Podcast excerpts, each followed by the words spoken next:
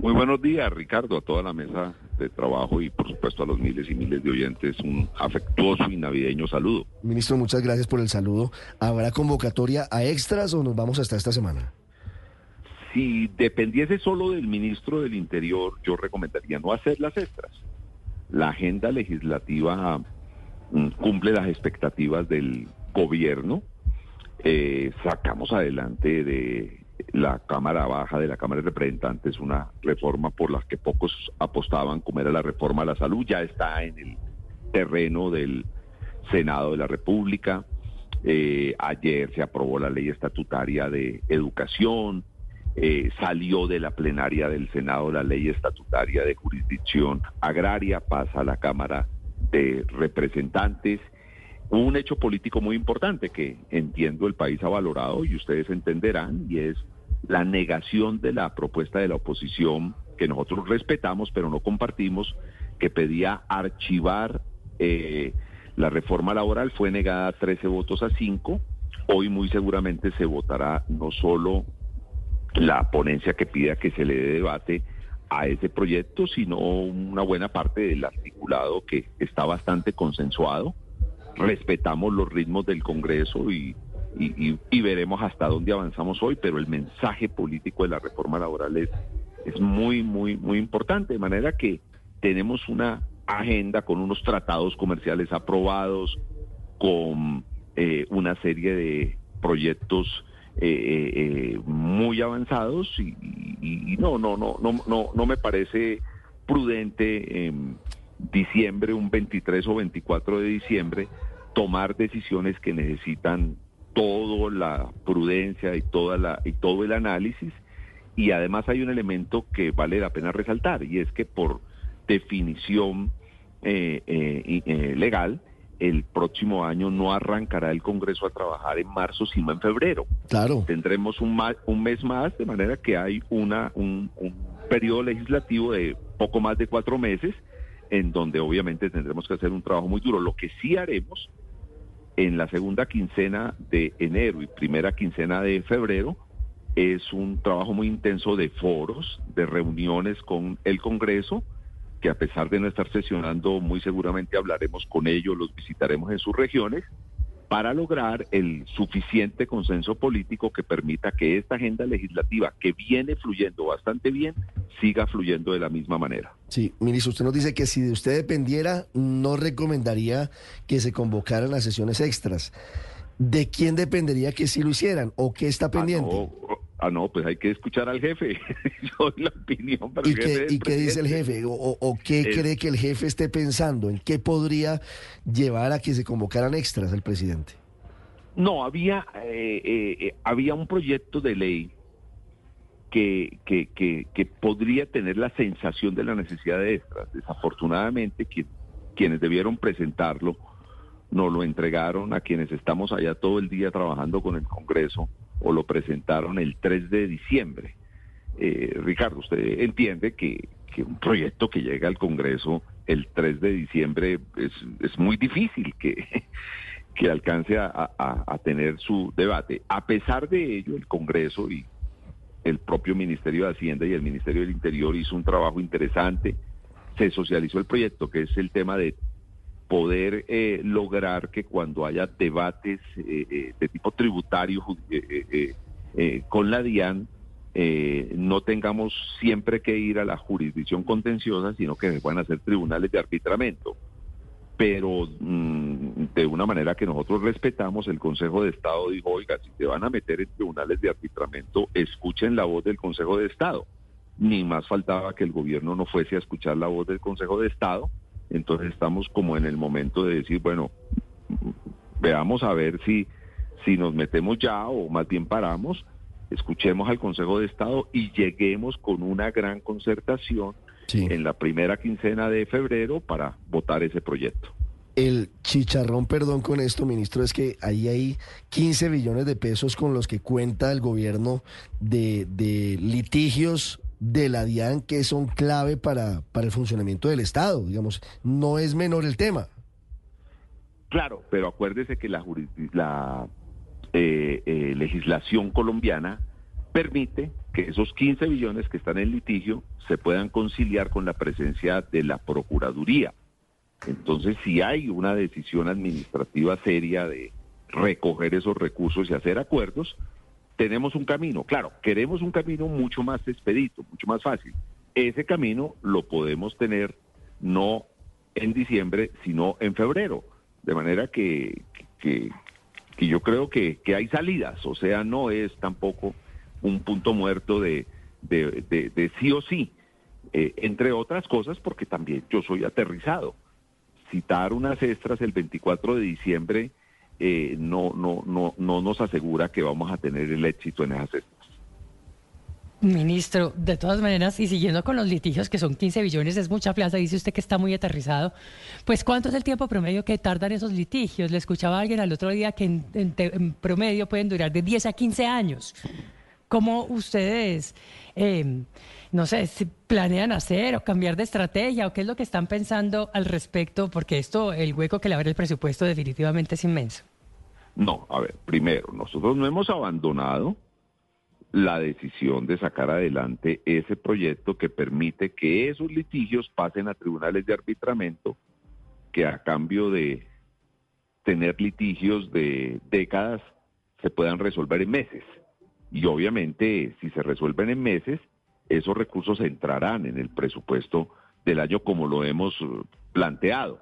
La diferencia es que eh, no se aprueban en mm, diciembre, sino que se aprueban en febrero esa posibilidad. Pero mientras tanto, también está la posibilidad de recaudar si usted en una etapa mm, prejudicial, antes de entrar en el litigio en sí, intenta hacer algunas concertaciones que sean avaladas por la Procuraduría, porque eso nuestra jurisdicción lo permite.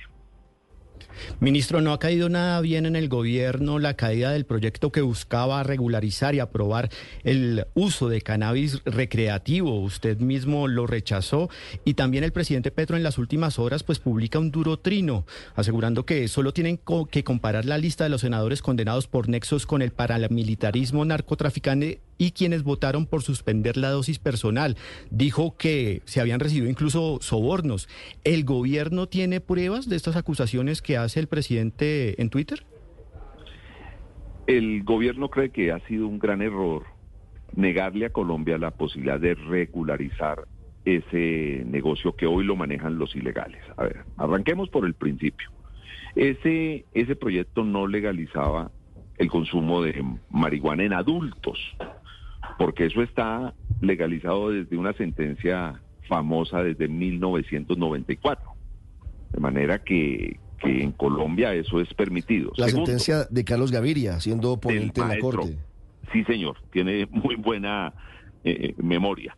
Segundo, eh, voy a darle dos cifras. 21 estados en Estados Unidos hoy tienen legalizada la marihuana y la producen allá. Y en solo tributos que pagan los agricultores que la producen en esos 21 estados, pagan 5 billones de dólares.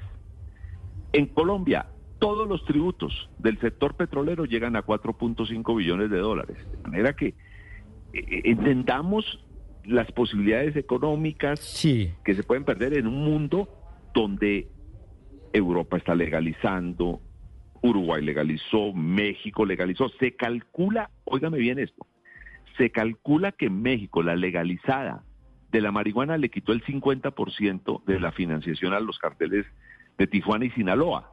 O sea, se golpeó la, la, la, la, criminalidad. Entonces el gobierno decía, hombre, lo lógico, la política mundial va hacia allá. Nosotros no queremos, nosotros primero, cualquier vicio es malo. O sea, si usted se envicia con la marihuana, pues nosotros no queremos que la gente se nos envicie con la marihuana, mucho menos con el alcohol y mucho menos con el tabaco. Pero sí entregamos cifras. El tabaco mata 7 millones de seres humanos al año con el cáncer y el alcohol mata 2 millones y medio. En el caso de la marihuana no están registrados que por sobredosis de marihuana haya, alguien haya muerto. Entonces no es que queramos que la gente se nos envicie, lo que queremos es que lo malo de ese negocio es obviamente el daño que le hace a los adictos, pero especialmente la violencia que genera en todo el territorio nacional. Si ese negocio es legal, pues le quitamos violencia. El monopolio de ese negocio se hace a punta de armas, a punta de que o me venden la marihuana a mí o mato al que no me la venda. Eso Sí, es ministro. la TACRIN. Pero- Entonces, ese era el debate. Pero le insisto en la pregunta, ¿el gobierno tiene pruebas de que congresistas fueron sobornados o tienen nexos con paramilitares, los congresistas que no apoyaron esta iniciativa, como lo dice el presidente en Twitter? él tiene elementos de análisis. Evidentemente, si nosotros individualizamos a alguna persona, tendríamos que entregar las pruebas. Eso hace parte del debate. No me voy a quedar en ese eh, eh, debate con todo eh, respeto. Eh, creo que el debate mayor es el debate de, de la mala decisión política. Entre otras cosas, fue una mala decisión política que en algunos casos no tuvo que ver si el proyecto era bueno o no era bueno. En algunos casos fue un mensaje político, en algunos otros casos molestias con el gobierno por algo, pero, pero, pero hagamos un análisis sereno, sereno. O sea, no, eh, el problema en Colombia es que cada tema lo cogemos con una visceralidad impresionante. Hagamos un análisis sereno. Yo, por ejemplo, soy profundamente respetuoso de los que creen que la solución es el prohibicionismo, pero que creen íntimamente, o sea, que están convencidos. Yo creo que están equivocados, como ellos creen que yo estoy equivocado, pero les respeto sus argumentos y le presento argumentos. Pero hay una serie de congresistas que saben perfectamente que la salida es la regularización, que el país puede mejorar sus ingresos. Yo no sé si ustedes tienen la cifra de, eh, de, Naciones Unidas sobre el negocio de la marihuana en el mundo. Es una cifra superior a 364 billones de dólares al año, por supuesto legal e ilegal. Pero de esa cifra, ya no menos del 30% es legal en el mundo. Por Dios, Colombia, ¿cómo no participa en esas posibilidades? ¿Cómo no le damos a nuestros campesinos, a cambio de que estén subyugados por unos miserables armados que les pagan lo que quieran y cuando no les venden los matan, ¿por qué no hacemos una cosa legal? ¿Por qué el Estado no entra en ese mercado? ¿Por qué no ayudamos a exportar?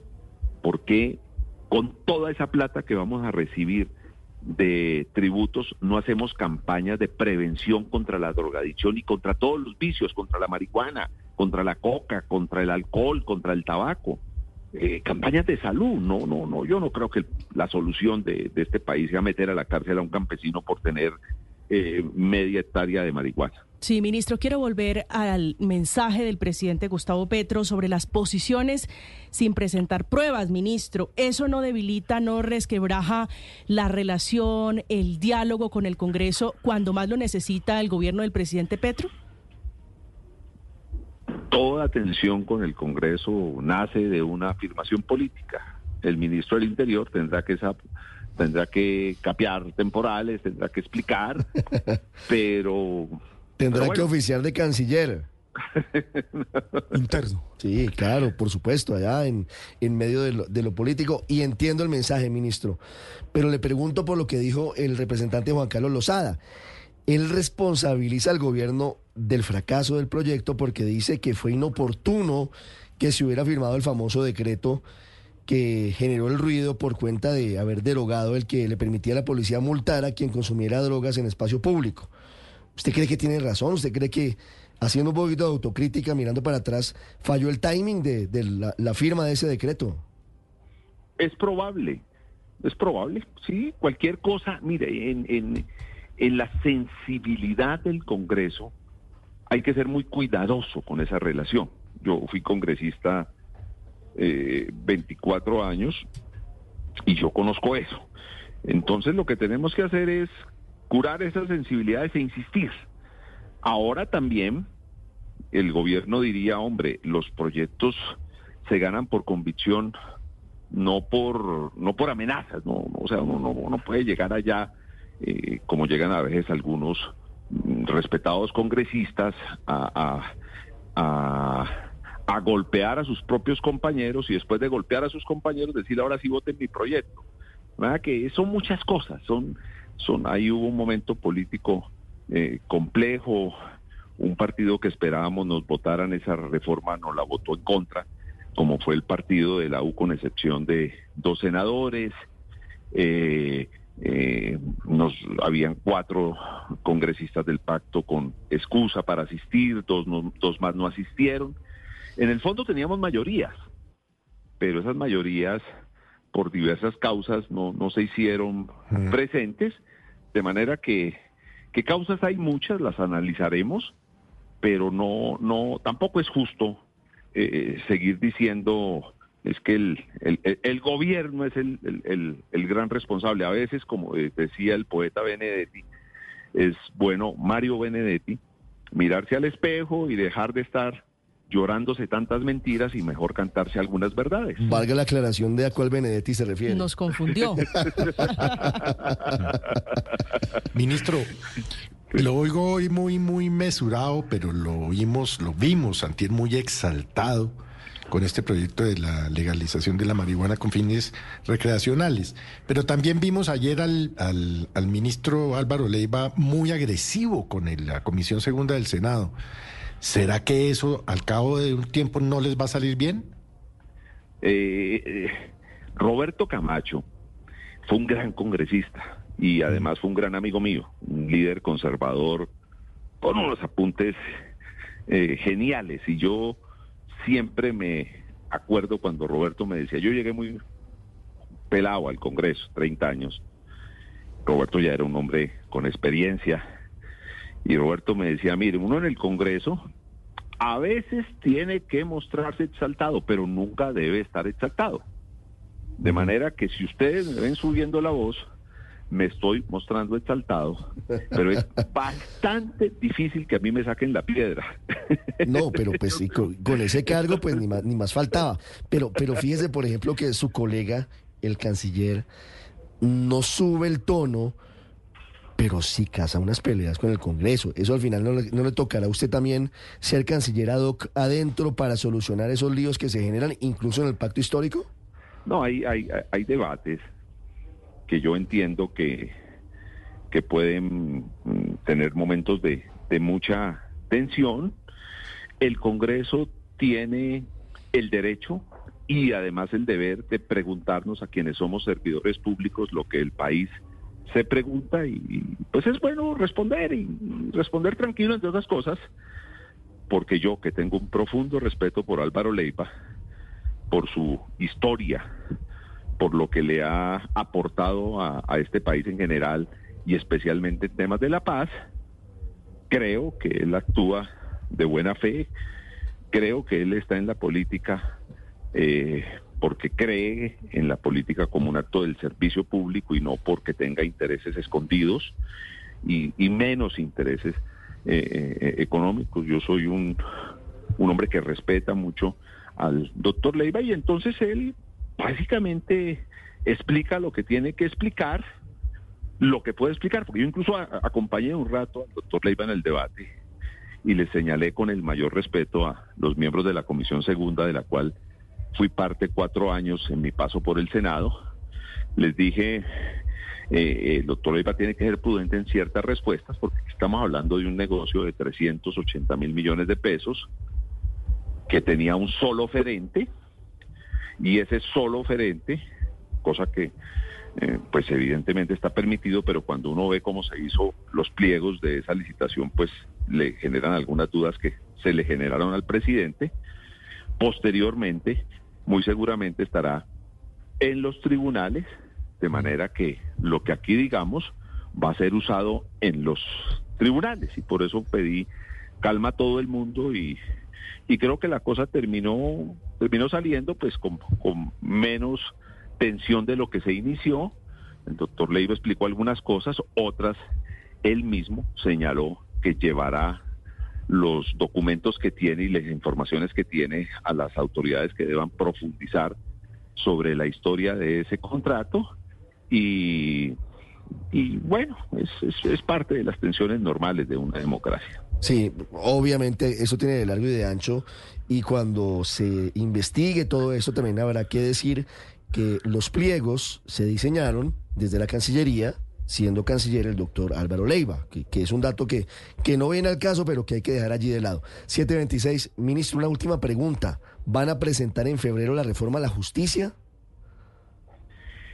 A mí me parece interesante que se vaya construyendo una verdadera reforma a la justicia, una reforma a la justicia con, sabor ciudadano, porque es que eh, yo, pasé mucho tiempo en el Congreso y me preocupaba que cada vez que se hablaba de reforma a la justicia, pensamos en los magistrados de las altas cortes, pensamos en, en eso, y, y, y yo creo que el ciudadano, cuando le hablan de justicia, está pensando lo del día a día, lo de cómo ver que el Estado sea el garante para resolver los conflictos ciudadanos, o sea, la justicia cercana. A mí me parece que ese es un tema que tiene que evaluarse y ahí tiene un, un, reto gigantesco el señor ministro Zuna. Eh, eh, él nos dirá cuándo tiene alguna propuesta. El señor presidente tiene interés que ese tema lo debatamos. Si a mí me dicen que lo presentemos en febrero, yo pediría que más bien en febrero arranquemos una serie de foros y tengamos listo este proyecto para la siguiente legislatura, porque es que en febrero, a ver, de, déjenme, déjenme decir algo que tengo ganas de decir, nos fue bien en esta legislatura. O sea, usted quiere, usted quiere cobrar el triunfo. Sacamos de la Cámara Salud, un, un, proyecto al que muchos alcanzaron a, a rezarle los sponsors. Eh, eh, eh, la reforma laboral acabamos de negar el archivo, eh, la propuesta de archivo de la reforma y muy seguramente hoy avanzará la reforma laboral en la comisión. No sé qué tanto avance, pero evidentemente avanzará. Tenemos ley estatutaria de jurisdicción agraria, tenemos ley estatutaria pues saliendo de las comisiones. En el caso de la estatutaria sí. de jurisdicción agraria pasa del Senado a la Cámara. En el caso de la ley estatutaria de educación, con una votación de 34 a 0, esa la votó todo el mundo, partidos de gobierno, independientes y de oposición, y aportaron, y aportaron de buena manera en la creación de esa norma. Tenemos nuevos esquemas de alimentación eh, carcelaria, tenemos unos proyectos de tratados comerciales que el ministro Umaña hizo esfuerzos y de muy buena manera lo sacó del, del Congreso. O sea, tenemos una buena agenda legislativa, pero en el próximo semestre tenemos que rematar, tenemos que sacar las tres eh, grandes reformas entonces, sociales laboral. Va ganando eh, el primer tiempo. Claro, entonces si me falta meten, el segundo. Ah, exacto, va, va, vamos bien en el primer tiempo, entonces eh, eh, no me inscriban por favor en otro torneo porque necesito todos los jugadores para terminar este partido. Claramente, entendido. Se presentaría si fuera, en su opinión, si fuera su proyecto después del 20 de julio, ese proyecto de reforma a la justicia, que es un proyecto además de acto legislativo y que, y que es su, supremamente complejo. Pero, ministro, sí, sí. volviendo a la analogía, ya que hablamos de, del primer tiempo y del segundo tiempo y de un partido, para el segundo tiempo, ¿con qué jugadores cuenta el gobierno? quiénes están firmes en la coalición, quiénes están lesionados, quiénes cambiaron de equipo. Y le hablo de los verdes, por ejemplo, le hablo de, de varios que están allí flotando y que no sabemos incluso en qué están. La U está que sí, que no, liberales que sí, que no. ¿Cómo está la alineación del gobierno? Eh, de diciembre a enero, eh, pues el gobierno tendrá que en el camerino eh, dar unas charlas para motivar el segundo tiempo. Hemos tenido mayorías esta, este primer eh, semestre. La reforma la salvó en algunos momentos cuando se pedían archivarla. 120 y pico de congresistas de 180 en la Cámara se negaron a archivarla, se negaron a aplazarla. O sea, allá se ha generado algo interesante. Claro, eso es un tema de todos los días. El, en la política y en el Congreso uno todos los días tiene que hacer las tareas, hacer el trabajo para mantener esas mayorías. En el Senado, como le escribí ayer al presidente, creo que tenemos la posibilidad también de consolidar esas eh, mayorías, pero pues es el trabajo que tendrá que hacer el ministro del Interior, aprovechando estos días de enero y los primeros de febrero, para que este buen impulso que ha tomado la reforma no se frene en el segundo tiempo. Sí. ¿Con quién cuentan? ¿Cuentan con la U en el Senado completa a pesar de que están eh, definiendo si salen de la coalición, por ejemplo? Ayer conversé con varios senadores de la U y creo que ahí hay una posibilidad muy interesante de mantener una buena relación, agradecer la colaboración que de ellos hemos recibido en muchos temas. Eh, hemos tenido algunas diferencias en algunos temas, eh, pero sí, claro que esperamos contar con la U como, como esperamos. Y, y te confieso, yo me he reunido muchísimas veces con miembros de la bancada del Partido Conservador. Esperamos tener un diálogo como partido independiente que permita que ellos nos apoyen muchas de nuestras iniciativas. Es clave mantener la solidaridad que hemos tenido totalmente eh, cerrada del pacto histórico. Ahí hay un- una bancada importantísima, una bancada que aporta, una bancada que son ponentes, que defienden los proyectos, que se la juegan por el gobierno y que nosotros les reconocemos esa tarea, les reconocemos ese trabajo. El liberalismo nos ha apoyado de una manera impresionante. A manera de Sí. datos, en la reforma No, pues a la claro. salud, en la última Uf. votación, 30 representantes nos acompañaron del liberalismo, 29 del pacto. Esa partida del Partido Liberal se la ha ganado usted toda la expresidente Gaviria. Y y eso será ese tema de otra conversación, por supuesto. Pero venga, Ay, hablando de los sí. conservadores, digamos que hoy son agentes libres porque son independientes. ¿Podrían volver a las toldas del gobierno? A nosotros nos gustaría, ellos como partido de oposición, ya legalmente no pueden declararse partido de gobierno, Sí. pero como partido independiente, claro que nos gustaría hacer unos acuerdos muy serios sobre el fondo de las reformas. O sea, venga, pongámonos de acuerdo, saquemos esta, saquemos esta. Ellos tienen argumentos. Y, y- y- perdón, el Partido Conservador fue coherente en la votación de la reforma a la Cámara. Ellos no nos votaron la reforma a la salud en la Cámara. Ellos votaron no. Y, si bien es cierto, en algunas de las votaciones su presencia nos ayudó a hacer el quórum, también es bueno que recordemos que cuando se votaron las normas que necesitan mayoría calificada, o sea, 95 votos, la mitad más uno de la Cámara, ellos votaron no y sin embargo nosotros conseguimos 99 votos a favor.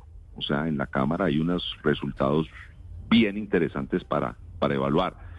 Eh, coge más, eh, digamos, hay que hacer un trabajo muy fuerte en el Senado, son mis, muchos de ellos los que fueron mis compañeros mucho tiempo en el Senado, con mucho respeto, con muchos argumentos, eso no es llegando allá a, a creer que uno como gobierno puede dar orden, no, uno tiene que llegar a, convencer, entonces la tarea que se ha ido consolidando en Cámara la tenemos que hacer en Senado y yo sí espero, eh, y lo he dicho aquí varias veces en esta amable entrevista, eh, eh, que estos proyectos que vienen fluyendo, a pesar de que mucha gente era pesimista del futuro de estos proyectos, tengan un segundo buen tiempo, tenemos poco más de cuatro meses y nos vamos a aplicar a fondo porque Gustavo Petro significa cambio. Gustavo Petro le propuso al país algo distinto y está siendo coherente porque lo que le propuso al país en elecciones es lo que llevamos al Congreso.